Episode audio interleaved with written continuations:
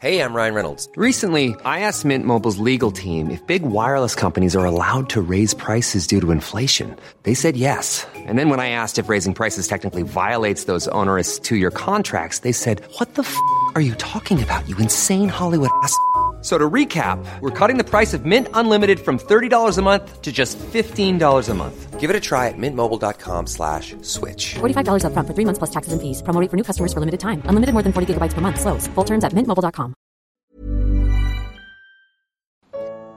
O que significa ser ministro?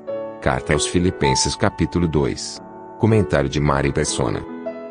1 Coríntios 4, versículo 1, que os homens nos considerem como ministros de Cristo e despenseiros dos mistérios de Deus. Ah, um ministro. Hoje a gente tem a, a, a palavra ministro mudou muito, né? Então, um ministro é um ou é um político, né? Um, tá lá no ministério, tem uma posição importante, ele é ministro. Ou é um ministro religioso, é um homem também liderando uma determinada religião.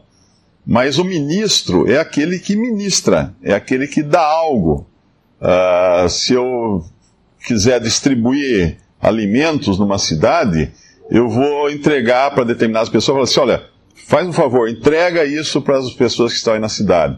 Eles vão ministrar esses alimentos. O alimento não é dele, ah, o, o custo do alimento não foi dele, nada disso. Ele vai passar adiante aquilo, entregar, como os discípulos entregaram o pão que o Senhor multiplicou lá para aquela multidão.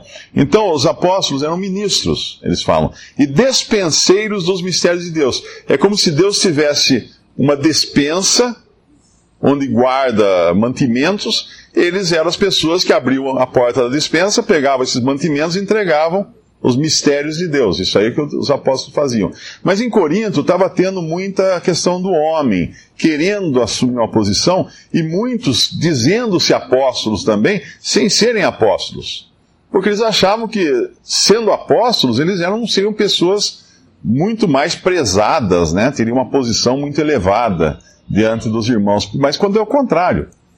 Aquele que, aquele que serve, né, o Senhor, quando lavou os pés dos discípulos, ele deu exemplo. Ele falou assim: ó, aquele que serve, vocês têm que ser como aquele que serve, não como o que é servido.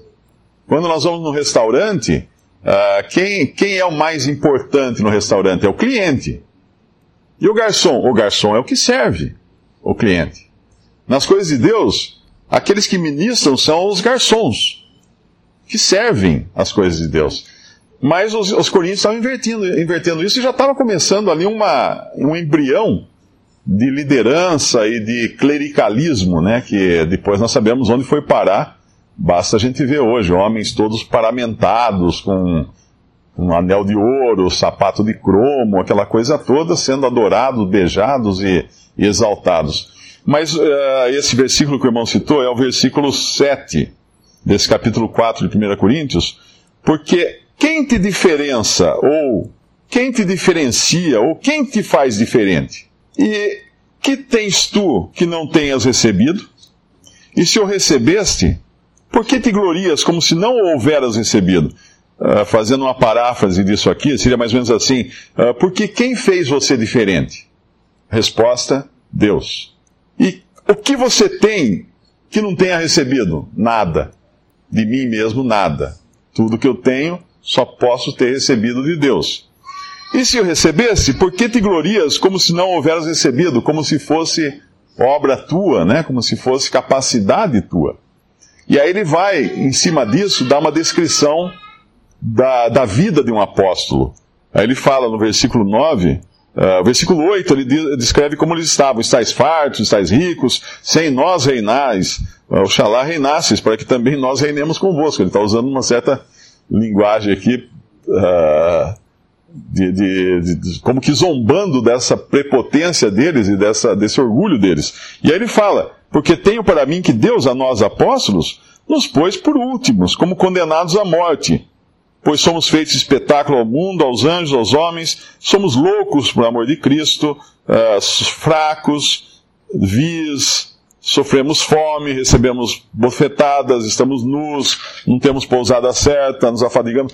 Então, quando a gente lê essa lista, E quando nós olhamos para os homens que querem ocupar uh, posições de líderes religiosos, nós pensamos: você já leu essa lista aqui? É isso que você quer da vida? Claro que ninguém quer ser isso. A pessoa quer a posição, quer o respeito, quer ser glorificado entre os homens, ser exaltado. Existem líderes religiosos que carregam até o título de reverendo. O que é reverendo? É uma pessoa muito reverenciada, que, que demanda reverência. Na versão inglesa uh, do King, King James, diz que reverendo é Deus. Como um homem poderia adotar para si o título reverendo? Irmãos, a partir de hoje eu sou reverendo, vocês têm que me reverenciar. É um absurdo. É simplesmente um absurdo. E, e, isso nada, nada tem a ver com esse homem humilde aqui que nós estamos lendo no capítulo 2 de, de Filipenses, que desceu tanto ao ponto de ir até a cruz por nós.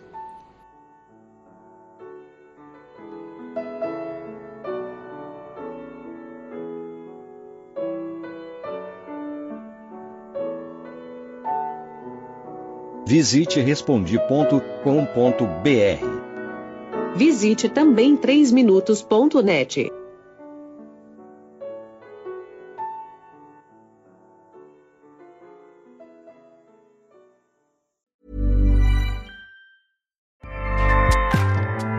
ACAST powers the world's best podcasts. Here's a show that we recommend. The Real Housewives is a guilty pleasure for most, but if you're looking to not feel guilty about that pleasure, tune in to Everything Iconic with me, Danny Pellegrino, where I break down all the messy moments and behind the scenes antics of Bravo's popular franchise. And on Everything Iconic, I also interview celebrity guests like Kelly Ripa, Kiki Palmer, Drew Barrymore, Cameron Diaz, and more about their guilty pleasures, their past work, and so much more.